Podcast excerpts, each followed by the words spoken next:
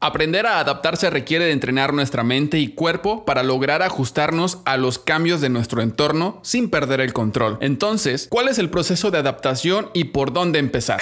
Esto es Breaking the Code. Hola, hola coders, bienvenidos a este nuevo episodio de Breaking the Code para una actualización a tu source code con nuevas funciones de desarrollo profesional, algoritmos de habilidades para tu vida laboral y librerías de inspiración para lograr tus objetivos de la mano de mentores y expertos cazatalentos de Coderslink. Y ahora, la voz del programa, Charlie Chipotle. Bienvenidos. Comenzamos. Hoy te voy a hablar de qué es la adaptabilidad en el trabajo y cómo lograrla. Bienvenidos a nuestro cuarto episodio de Breaking the Code. Yo soy Charlie Chipotle. Pues bien, como un viejo amigo evolucionista decía, no es la especie más fuerte la que sobrevive, ni la más inteligente, sino la que responde mejor al cambio.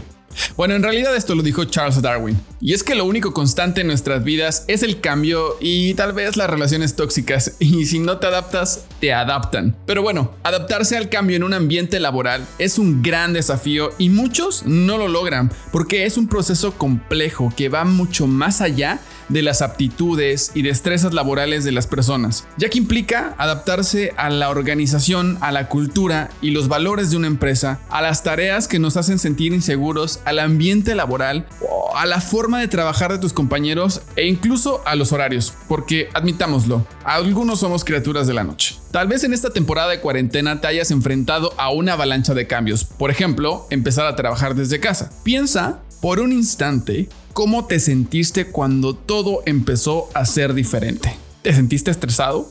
¿Con miedo? ¿Con incertidumbre?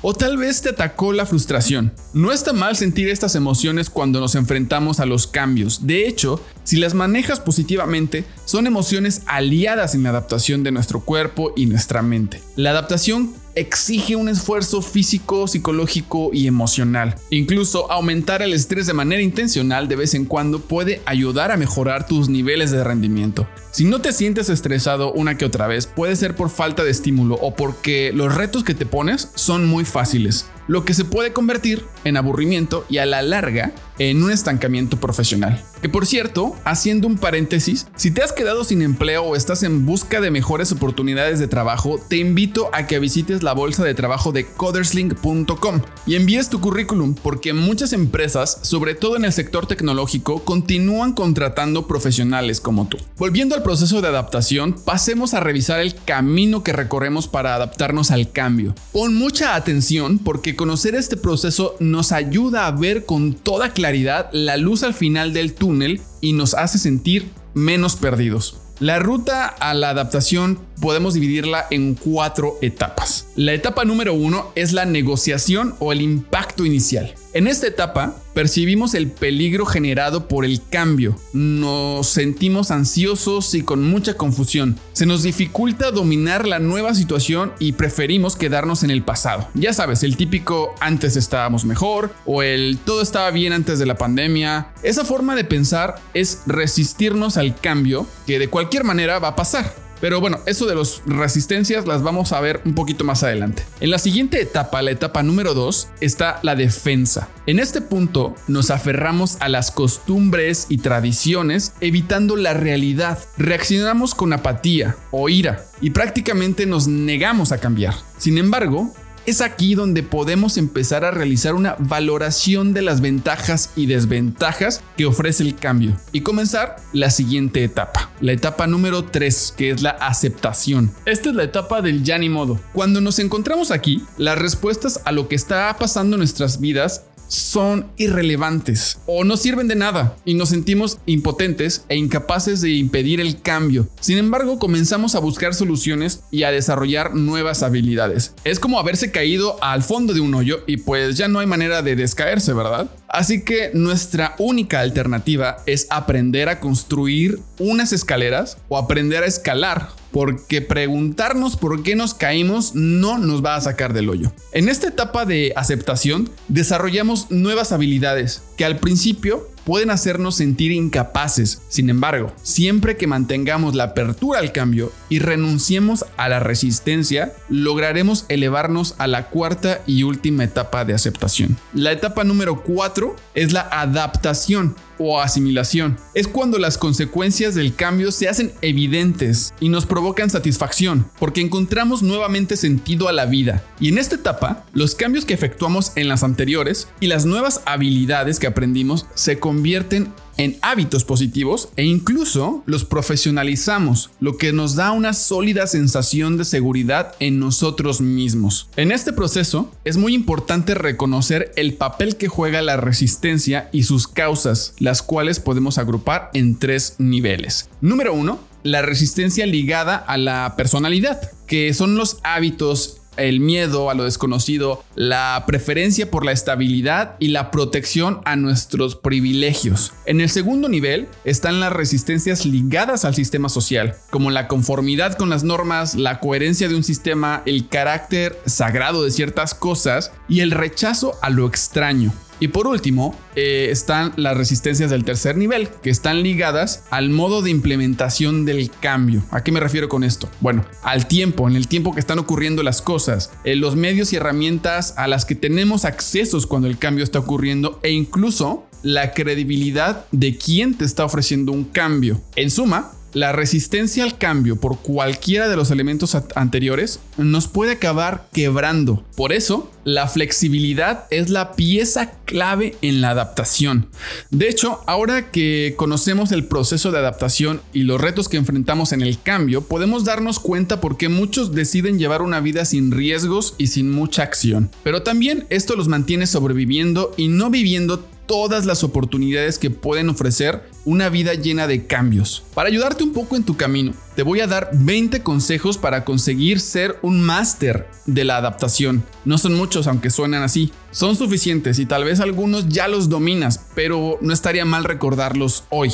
Número 1. Dale la cara al cambio. No hay nada más desventajoso que darle la espalda a lo que está pasando. Identifica de qué tratan los cambios y analiza tus posibilidades para poder adaptarte a ellos. Número 2. Viaja ligero. Aprende a dejar las cosas que no te ayudarán en tu camino. Las cosas materiales que te detienen o esos recuerdos que solo te hacen vivir en el pasado no son buenos para tu, para tu camino hacia la adaptación. Número 3. Conoce a tope el nuevo escenario. Una exitosa adaptación al cambio depende de cuánto conocemos sobre el nuevo entorno, sus dinámicas, condiciones, entre otros aspectos. En pocas palabras, debemos saber a qué nos estamos enfrentando. Número 4, ya te lo dije antes, sé flexible. Si durante un proceso de adaptación nos aferramos a ideas o estrategias tradicionales, no dejaremos espacio para desarrollar nuevas habilidades. Número 5, encuentra tu motivación. La única forma de producir un cambio que perdure a lo largo del tiempo sin morir en el intento consiste en hallar un motivo lo suficientemente poderoso para que guíe tus pasos. Número 6. Comprométete a cambiar. Hay personas que quieren cambiar su vida pero no quieren cambiar ellas mismas. El cambio siempre implica reformas a nivel personal y casi siempre demanda sacrificios que pueden llegar a ser un poco dolorosos. Número 7 no digas que es imposible. ¿Por qué decir que algo no es posible sin haberlo intentado? Si alguien lo ha logrado, tú también. Si nadie lo ha hecho antes, entonces tú serás el primero. Así de simple. Número 8. Enfócate en el cambio. Cuando un arquero quiere acertar en el blanco, pone su atención en el centro de la diana no en los anillos alrededor. Es cuestión de sentido común. Mientras más específicos sean tus objetivos, mejor podrán conducirte por el camino adecuado. Número 9. Sigue tu instinto. ¿Cuántas veces has tenido una sensación extraña de hacer algo diferente? Tu mente te da señales, aunque a veces difíciles de comprender, pero escuchar esas pequeñas voces podrían ayudarte a elegir los caminos que deberías tomar, aunque te den miedo. Sigue tus instintos y vas a ver que vas a, tomar caminos que no creíste que podías tomar antes. Número 10 Da un paso a la vez. No te lances al vacío sin paracaídas. Toma pequeños riesgos cada día. Los cambios paulatinos son menos traumáticos ya que no nos provocan ese miedo a dar un paso en falso y te permiten mantener bajo control la incertidumbre que generalmente representa lo desconocido. Enfócate en pequeñas metas que te permitan avanzar y mientras lo haces, mira atrás y siente la satisfacción por el camino que has recorrido. Número 11. Encuentra nuevas fórmulas. Otro amigo del pasado, Albert Einstein, dijo, si buscas resultados distintos, no hagas siempre lo mismo. Esta frase es una de mis favoritas porque muy frecuentemente nos vemos atascados en un pantano de nuestros propios hábitos y costumbres. Para lograr salir de ahí es necesario pasar por encima de los estereotipos y dejar atrás muchas creencias limitantes, abrir la mente y crear nuevos patrones de conducta. Número 12. Confronta el status quo. Si buscas dejar huella con tu cambio, tienes que ir en contra de la marea, enfrentar a la sociedad y al final, al final hacer las cosas que valen la pena para ti mismo, no para los demás. Número 13. No busques razones para empezar. No necesitas convencer a nadie de lo que vas a hacer. Si quieres hacer un cambio, solo convéncete a ti mismo y ve por ello. Número 14. La única validación que necesitas es la tuya. Te van a criticar por todo. Tú ve y haz lo tuyo y luego espera los comentarios críticos. No tienes por qué vivir en la manera que todos esperan de ti. Número 15. Acepta quién eres y a dónde estás. Siempre hay alguien más alto o más inteligente que tú. Pero para otros, tú eres el ejemplo a seguir. No pienses en el éxito de los demás o perderás el rumbo de tu camino. Enfócate en tu contexto, acéptate como eres y crea algo que sea completamente tuyo. Número 16. No todo es medible. Olvídate de los números y de las estadísticas por un momento y enfócate en saber que eh, si lo que estás haciendo realmente te está haciendo sentir diferente. Número 17. Mira el lado bueno de las cosas. Estamos acostumbrados a fijarnos en los detalles negativos para intentar mejorarlos, pero en ocasiones olvidamos mirar el lado positivo de las cosas. Hacerlo nos alentará a continuar con los cambios. Número 18. Se pondrá difícil, así que no te rindas. Inevitablemente las cosas se van a poner complicadas cuando estás haciendo algo diferente. Cuando esto ocurra, no dejes que la y los miedos te consuman. Date tiempo para aprender y acostumbrarte a tu nuevo entorno. Esta es otra clave de los cambios, el tiempo. Número 19. Da el 100 más 1. Solo quien da el extra sobresale, así de sencillo. Y número 20. Repite.